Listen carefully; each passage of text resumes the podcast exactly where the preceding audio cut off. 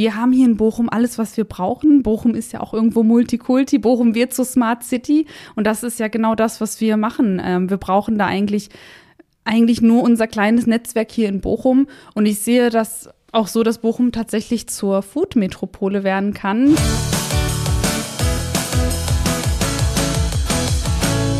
Herzlich willkommen zu Nie mehr Zweite Liga, dem Podcast der Stadt Bochum. Mein Name ist Thomas Eiskirch und in diesem Podcast treffe ich auf Menschen, die mithelfen. Das, äh, der Satz Nie mehr Zweite Liga für Bochum absolut zutrifft und heute ist das Kiki Aweimer. Kiki Aweimer, YouTuberin, Köchin, Unternehmerin, alles auf einmal. Herzlich willkommen. Hallo, schön, dass ich da sein darf. Es ist mir eine sehr große Ehre. Ich freue mich auch sehr darüber und ähm, ich steige aber jetzt mal so ein, wie wir das hier in der Podcast-Reihe immer machen, nämlich mit der Postkarte aus Bochum. Bevor wir über das, was Sie machen und wie Sie es machen, reden, ähm, ein bisschen die Beziehung zu Bochum zu beleuchten. Also ähm, wenn man die Postkarte aus Bochum schickt, erstmal die Vorderseite, ganz am Ende des Gesprächs reden wir über den Text auf der Rückseite. Was ist vorne drauf? Was ist das Bild, was Sie Freunden, Bekannten oder wem auch immer schicken wollen? Vorne drauf wäre wahrscheinlich das Bergbaumuseum. Das ist für mich so das Wahrzeichen von Bochum. Da bin ich selber ganz gerne und das ist für mich das, wenn ich an Bochum denke, bildlich denke ich ans Bergbaumuseum. Echt? Ja. Im Bergbaumuseum, am Bergbaumuseum, was ist das, was man da denkt? Ich denke an dieses typische Bild vorm Bergbaumuseum, Ja. was man so kennt, was da so fotografiert wird. Da habe ich auch selber mal einen Clip auf YouTube gedreht, um mich selber vorzustellen. Da dachte ich, okay, da muss ich dann vorm Bergbaumuseum filmen. Das geht gar nicht anders. Okay. Bin ich mal gespannt. Bin ich ganz gespannt auf die Rückseite nachher, weil das ja so ein bisschen das traditionelle Bochum ist, wie sich das mit eben dem Modernen verbindet, was Sie auch machen. Ähm, Sie kochen. Sie kochen ähm, äh, vor der Kamera. Also das heißt, ähm, äh, auf YouTube wird gezeigt, äh, was und wie Sie kochen und Sie vertreiben äh, Zutaten und Backutensilien und Kochutensilien und sind damit auch noch Unternehmerinnen und haben Angestellte. Ähm, Genau. was ist davon eigentlich das, was am meisten Spaß macht? Und was macht von den drei, vier Sachen am wenigsten Freude und gehört irgendwie so dazu? Ganz interessante Frage. Also wir haben teilweise echt so viel zu tun, dass ich mir darüber wenig Gedanken mache, muss ich ehrlich gestehen. Also ich koche und backe und verfilme das und dann hat man quasi ein fertiges Tutorial, also eine Anleitung und andere machen es dann nach und zeigen ihre Ergebnisse. Gleichzeitig vertreiben wir auch Produkte, äh, sind auch kreativ und entwickeln auch vieles selbst. Alles hat viel mit Kreativität zu tun, aber es gibt natürlich auch mal Papierkram oder wenn man dann hinterher noch mal die Küche aufräumen muss und es gibt natürlich auch Tage, an denen hat man mal keine Lust, das gehört auch dazu. Ja. Wir, das sind Sie, das ist Ihr Mann Hamza und das sind Mitarbeiterinnen und Mitarbeiter. Können Sie mir da ein bisschen was drüber erzählen? Genau, also Hamza ist mein Ehemann, aber auch Geschäftspartner. Wir beide haben gemeinsam Kikis Kitchen gegründet. Erstmal, wie gesagt, nur den reinen YouTube-Kanal. Da waren wir auch Studenten damals. Irgendwann wurde es dann ernster und Mittlerweile haben wir ein, ein Unternehmen, ein Online-Shop, in dem wir Back- und Kochprodukte vertreiben. Ähm, roundabout 40 Mitarbeiter. Wir stellen aktuell auch wieder ein und äh, das, ich nenne sie dann immer ganz liebevoll die Kiki Crew, weil die stehen auch zu 100 Prozent hinterm Unternehmen und äh, genau, die beschäftigen wir auch hier in Bochum. Bevor ich gleich mal ein bisschen was versuche rauszukriegen, wie das so angefangen hat und wie man da so hinkommt, ähm, ist mir aufgefallen, das könnte ja sein, dass jemand gelernter Koch oder Köchin ist und sagt, jetzt mache ich mich da dran. Oder dass jemand ähm, äh, das Thema Video gelernt hat und sagt, jetzt mache ich mich da dran. Oder ähm, sagt, ich, ähm, das ist jetzt mein viertes Unternehmen, ich weiß, wie das alles funktioniert und ich, ich habe jetzt eine, eine Geschäftsidee. Aber so war das ja gar nicht, sondern irgendwie alles sozusagen aus dem Semi-professionellen ins total professionelle weiterentwickelt. Ähm, Ja. Wie ist das passiert? Das ist eine interessante Frage. Wie ist es passiert? Es ist einfach passiert. Also wir haben wirklich ohne jegliche äh, Vorkenntnisse, sag ich mal, also klar, ich back gerne, ich koche gerne, das ist meine große Leidenschaft, aber wir haben nie gelernt, wie man jetzt ein äh, Rezeptvideo dreht, wie man es schneidet. Mein Mann Hamza, der ist technisch sehr affin, also er macht das grundsätzlich als Hobby sehr gerne, mal die Kamera halten, aber wir hatten natürlich auch kein professionelles Equipment. Wir haben angefangen mit einem iPhone, äh, ganz sporadisch irgendwie in meiner Studentenküche damals. Ich habe mir Rezepte überlegt, habe mir gedacht, ach, wie glieder ich das am besten, dass man es ganz einfach nachmachen kann. Und dann sind wir quasi, wie man immer so schön sagt, da reingerutscht. Und jetzt machen wir es hauptberuflich. Das hauptberuflich zu machen, ähm, heißt ja eben nicht nur Kochen hauptberuflich und Videos drehen, sondern auch ähm, Zutaten und, und Backutensilien, Kochutensilien entwickeln und auch vertreiben mit äh, mittlerweile 40 Beschäftigten. Äh, das ist ja sofort ein ganz anderes Ding und eine ganz andere Verantwortung auch, die man damit übernimmt. Die wollen ja alle Monatsende auch Geld haben. Äh, muss man jetzt plötzlich für sorgen, dass das auch klappt. Ähm, äh, was, was, was ist das, was Sie daran besonders reizt, zu sagen, nee, ich mache nicht nur die Videos, sondern das andere ist so ein Standbein, ähm, was eben das Wachstumspotenzial dann auch mit sich bringt? Einerseits kann YouTube von heute auf morgen out werden. Es kann, die Plattform kann sich löschen. Man braucht natürlich immer ein zweites Standbein. Da haben wir den Online-Shop mit mittlerweile über 600 Produkten, davon über 200 quasi auf Eigenregie. Ich habe dann eine Idee oder ich, ein Produkt ist zum Beispiel entstanden. Ich habe abends gebacken und habe gemerkt, ach, meine, ähm, meine Winkelpalette, die, also die ich von Was ist eine Winkelpalette? Das ist ein Streichutensil. Das ist dann ein, ein gewinkeltes ähm, Edelstahlteil mit einem Griff, womit man Torten gut verstreichen kann. Ah, okay. Und ich hatte eine von einer Fremdfirma und habe gemerkt, boah, irgendwie ist mir die nicht, nicht gut genug gewinkelt und man hätte doch mal den Griff anders machen können. Und dann habe ich angefangen, mir nachts eine Skizze zu malen und äh, habe dann, äh, ich habe mir natürlich inzwischen auch ein, ein Netzwerk ähm, äh, ein Netzwerk gebaut, quasi in, in, mit Händlern oder Herstellern, besser gesagt, aus ganz Deutschland. Und da kann ich dann immer mit meinen ähm, Herstellern sprechen, mich zusammensetzen. Das sind klüge Köpfe aus Deutschland. Also ich muss nicht irgendwie nach Fernost oder so und kann dann sagen, hey, das ist meine Idee, kriegen wir das hin? Was kostet das Werkzeug? Was kostet das Ding quasi am Ende dem Kunden? Ist es innovativ? Lohnt es sich vom Preis? Und wenn alles stimmt und passt, dann machen wir das. Und so entsteht quasi der Shop. Cool. Also Innovationen aus Bochum sozusagen, ähm, aber aus Bochum ist schon spannend, weil in Herne geboren. Ähm, genau. Wenn ich das richtig weiß, ähm, wie ist es nach Bochum, äh, oder sie hat sie nach Bochum verschlagen? Also erstmal habe ich in Bochum mein äh, Fachabitur gemacht auf dem Weiterbildungskolleg. Da habe ich dann den Hamza kennengelernt, meinen jetzigen Ehemann. Wir haben dann in, in Bochum geheiratet und sind nach Bochum gezogen. Und mit dem Umzug nach Bochum, da haben wir natürlich eine große Küche gesucht, weil da ist, spielt sich ja alles ab, äh, haben wir aber auch den Online-Shop gegründet. Und daher ist Bochum für mich meine Wahlheimat und ich fühle mich hier einfach wohl. Das muss ich jetzt einfach so sagen. Kann ich gut verstehen, geht mir genauso. Ich fühle mich da auch total wohl. Also, YouTuberin. Fangen wir mal damit an, mit diesem ersten Aspekt sozusagen. Ähm, ist ja der Traum von ganz vielen äh, äh, jungen Menschen. Äh, ähm, manchmal so ein bisschen der Motto, wenn mir nichts einfällt, dann werde ich YouTuber. Wahrscheinlich ist das aber gar nicht so einfach, sondern ist wahrscheinlich auch ganz viel Arbeit. Wie wird man YouTuberin und wie wird man erfolgreich dabei eigentlich? Wie hat das angefangen? Also YouTuber werden ist natürlich einfach, das ist die eine Sache. Aber ob man erfolgreich wird, das ist wiederum die andere Sache. Ich sage immer, man sollte schon etwas lernen oder etwas Abgeschlossenes in der Tasche haben, weil wie gesagt, die Plattform kann von heute auf morgen verschwinden und es ist keine gesicherte äh, kein, kein gesicherter Arbeitsplatz. Also es, es hat ganz viel mit Disziplin zu tun, jahrelang, die man Zeit reinsteckt, ähm, ein, ein Arbeitstag vom, äh, der, der, der beginnt vom Aufwachen und endet mit dem Einschlafen, wenig Zeit für Freunde und Familie, keine Wochenenden und äh, wenn man sich das dann mal runterrechnet, kriegt man da einen Stundenlohn von 1,50 Euro. Das muss man jahrelang mitmachen. Also der Erfolg wird einem quasi nicht einfach so in die Schuhe gelegt, man muss dafür wirklich was tun. Wie viele Leute sind eigentlich jetzt im Team und wie hat das mal angefangen, wenn ich es richtig verstanden habe? Zu zweit. Genau. In der genau. Küche. Eine Küche, zwei Menschen, eine Kamera. Richtig, genau. Und wie ist das heute? Äh, nicht mehr eine Kamera wahrscheinlich, aber noch eine Küche, aber auch mehr Menschen wahrscheinlich. Es ist so, dass wir in der Küche immer noch zu zweit sind. Also Hamza hat bis, äh, also der hat fünf Jahre lang quasi die Videos selber gedreht und geschnitten. Und dann habe ich irgendwann gemerkt, ah, der ist aber ganz schön eingespannt vom Shop, weil da sind wir auch mit unseren Köpfen total integriert. Und äh, wir machen auch nicht irgendwas im Sinne vom Dropshipping oder geben da die, die, die Aufgaben ab. Wir machen wirklich alles noch selber. Und weil er so involviert war, habe ich gesagt, okay, wir brauchen jetzt Unterstützung Unterstützung. Ich brauche einen Kameramann oder eine Kamerafrau. Und seit ein paar Monaten unterstützt uns jetzt eine Kamerafrau. Es sind mittlerweile zwei Kameras, besseres Equipment, bessere Beleuchtung. Der Hamza unterstützt immer noch ab und zu. Aber in der Küche sind wir immer noch zu zweit. Und der Rest spielt sich im Shop ab. Das sind dann quasi 40 Mitarbeiter. Das war YouTube. Jetzt kommen wir mal zu Kochen und Backen. Das stelle ich mir auch noch ganz schwierig vor, wenn man sagt, irgendwie, ich mache das so, so, so als, als Hobby und aus Leidenschaft und ich mache das auch ganz gut.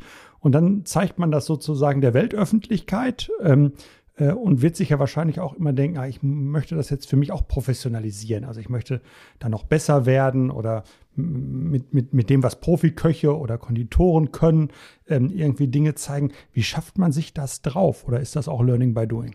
Das ist absolut Learning by Doing. Also man macht auch mal Fehler, man lernt mal.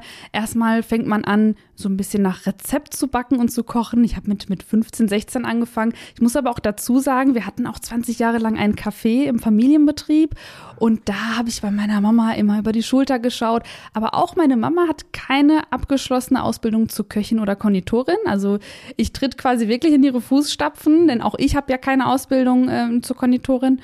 Aber das ist einfach, man hat Spaß bei der Sache, man lernt, man übt und macht immer weiter und mit den Jahren entwickelt sich das dann. Und man entwickelt dann auch eigene Rezepte und eigene Ideen auch fürs, fürs, fürs Backen, richtig? Ja, unbedingt sogar. Das ist, finde ich, das Allerwichtigste, dass man nach, nach dem Saisonkalender geht. Dann ist vielleicht mal Erdbeersaison, dann hat man Lust auf Erdbeeren in Verbindung mit Mandeln, dann fängt man an, sich da was zu überlegen, steht in der Küche. Und wenn das Rezept dann perfektioniert ist, dann wird es quasi erst abgefilmt. Also heißt, am Anfang wurden Rezepte nachgekocht oder gebacken und jetzt ist es so, dass eigentlich erstmal ein bisschen gebacken und gekocht wird, bis das so ist, dass man sagt, so passt es mir jetzt und dann wird darauf das Rezept geschrieben und dann gefilmt. Habe ich das richtig verstanden? Genau, so in der Art. Also ich habe wirklich sehr früh damit angefangen und seit der YouTube-Kanal entstanden ist, ist wirklich alles in Eigenregie entstanden und auch mal Kreationen, die, die ähm, ja komplett neu sind, die man so noch nicht kennt und wo man einfach Lust bekommt, die nachzumachen. Okay, also es ist jetzt nicht so nach dem Motto, das Video dauert eine halbe Stunde, das heißt, die haben maximal 45 Minuten gearbeitet, sondern es ist vorher viel Arbeit, aber auch danach wahrscheinlich, oder? Genau, es beginnt ja mit der Rezeptentwicklung, ein Video zu drehen. Ich sag mal so eine m, anspruchsvolle Torte. Da dreht man schon mindestens sechs Stunden dran, weil man muss jeden Schritt einzeln zeigen, man muss es verstehen können. Und dann beendet man das Video, aber das Material ist ja noch nicht geschnitten. Das heißt, dann setzt sich erstmal unsere Cutterin an den Computer und schneidet das Ganze nochmal weitere sechs Stunden. Dann nehme ich es ab und dann kann es erst online gehen. Hört sich schon nach ganz schön viel an. Von der Ruhr-Uni zur Unternehmerin. Also ähm, studiert, ähm, BWL ein bisschen ähm, äh, und jetzt ein Unternehmen führen, 40 ähm, Mitarbeiterinnen und Mitarbeiter. Aber es ist ja nicht nur die Verantwortung, dass am Monatsende für alle auch genug reingekommen ist, um die Menschen zu bezahlen. Das ist ja auch Organisation. Wie entwickelt man ein Unternehmen weiter? Wie entwickelt man Produkte weiter? Haben wir gerade schon ein bisschen was zu gehört.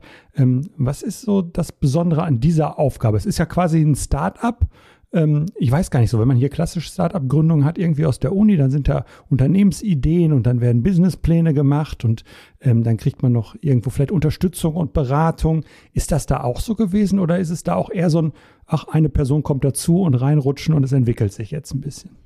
Also bei uns war das etwas anders. Wir haben jetzt keine Förderung beantragt, weil wir sehr schnell gewachsen sind und wir mussten zusehen, dass wir da irgendwie mit der Situation immer wieder klarkommen. Gerade während der Pandemie ist das extrem gestiegen und da haben wir gedacht, vielleicht ist das nur für den Moment so und irgendwann sinkt das wieder das Interesse am Online-Shop. Aber so war dem nicht und wir versuchen mit jeder Situation so ein bisschen klarzukommen und auch zuzusehen, dass die Mitarbeiter natürlich am Ende des Monats ihren Kühlschrank füllen können. Aber äh, ich habe, wie Sie gerade schon eingangs erwähnt hatten, zwar BWL studiert, aber dann kam ja der Knackpunkt. Im zweiten Semester ging es dann los, springe ich jetzt auf den Zug auf und mache mit dem YouTube-Kanal weiter oder beende ich mein Studium? Und da appelliere ich immer wieder an die Menschen, macht trotzdem eure Ausbildung oder euren Studiengang fertig, weil es heißt nicht, dass es immer alles so gut läuft oder alles so wunderbar läuft. Es hätte ja auch andersrum sein können, aber in dem Fall haben wir einfach auf unser Herz gehört und haben gesagt, wir geben jetzt Gas und wir sehen mal, wo wir dann am Ende landen. Kann ich gut verstehen. Ich sage den gleichen Appell. Ich habe auch abgebrochen und dann meinem Herz gefolgt sozusagen. Aber es geht nicht immer so gut. Also insofern ist der Appell ja völlig richtig. Wenn man jetzt wieder nach vorne denkt, und das tut man dann ja irgendwann zu sagen, so wie geht das eigentlich weiter? Und ähm, klar, ich habe jetzt mitgekriegt, das hat sich so entwickelt, es ähm, ähm, ist nach vorne gegangen. Aber wenn man jetzt nach vorne schaut und sagt, ähm, kommt irgendwann so eine Idee, ich habe jetzt einen Plan, wie es weitergehen soll, was so als nächstes kommen soll. Also wird das, wird der Teil Unternehmerin zu sein mit der Zeit immer größer und damit auch ein Stück die Frage, wie entwickle ich es weiter als Unternehmen und nicht mehr nur, nur in Anführungsstrichen, in Sache von ausschließlich, als YouTube-Kanal. Mhm. Das Problem ist, dass man gerade, oder das ist kein Problem, es ist eher so ein Privileg, dass man gerade, was die YouTube-Sache angeht, sehr kreativ bleiben muss. Und bei dem, bei der Unternehmensführung ist man eigentlich eher weniger kreativ. Da handelt man natürlich äh, mit dem Köpfchen. Und daher versuche ich, jetzt nicht viel abzugeben, aber auch mir so ein bisschen ähm, ja die Entlastung zu erlauben. Das heißt, ich involviere den Hamza sehr viel und sehe zu, dass ich kreativ bleibe für die für die Rezepte. Viel planen kann man gar nicht. Also das geht in dem Bereich gar nicht, weil dann hat man die nächste Idee und dann macht man einfach das, wonach wonach einem ist und hört so ein bisschen auch auf die Community. Gibt es eigentlich irgendwas, weswegen Sie sagen, aber das geht nur so in Bochum? Also wir haben ja ganz viele Sachen, wo man sagt, dass, dass da, da, da gibt es eine, eine, Mischung in dem Stadt, Stadtleben oder es gibt mit den Universitäten etwas, was dazu führt, bei IT-Sicherheit oder so, dass das genau mit diesem Start-up-Gedanken in Bochum passiert. Ähm, ähm, ist das in dem Fall auswechselbar oder ähm, hat das, was das Ruhrgebiet oder Bochum ausmacht, irgendeine Grundlage für das, dass das jetzt so erfolgreich ist?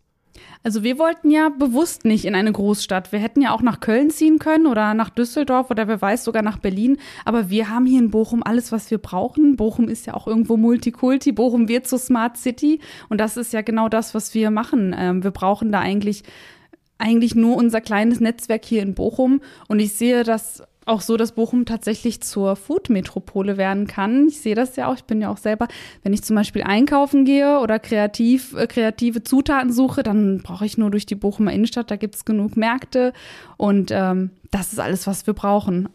Da kommt mir jetzt echt der Gedanke, wir bauen ja das Haus des Wissens ähm, hier in Bochum und das wird unten eine Markthalle haben und wir wollen die Dinge ja miteinander verschränken. Also das Thema Volkshochschule, wo man auch kochen lernen kann. Mhm. Ähm, das Thema, ähm, wo man übrigens auch Videoschneiden lernen kann.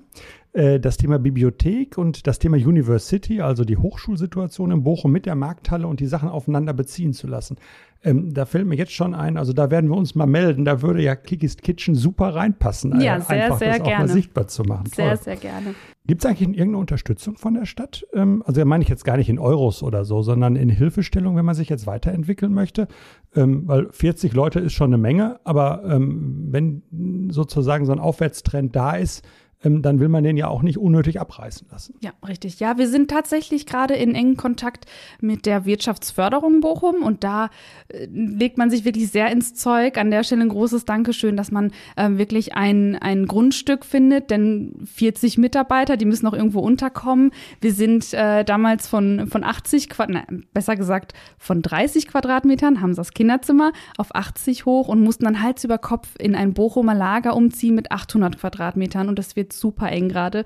Und da äh, möchten wir auch zukunftsorientiert denken und sagen, hey, vielleicht äh, ziehen wir da was Eigenes auf und bauen auch was, was unseren Ansprüchen entspricht. Und da hilft uns die äh, Wirtschaftsförderung Bochum gerade bei der Suche.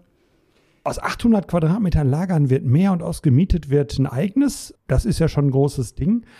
Es gibt aber ja nicht nur äh, das Thema Lager, sondern auch das Thema Shop, Online-Shop. Und wir können hier in Bochum in der Innenstadt ähm, wirklich beobachten, dass wir entgegen aller Unkenrufe nicht mehr, sondern weniger Leerstand ähm, während der Corona-Zeit haben. Also ähm, auch im Vergleich zu anderen Städten. Es, ähm, gibt mehr Neueröffnungen, wir haben weniger Leerstand.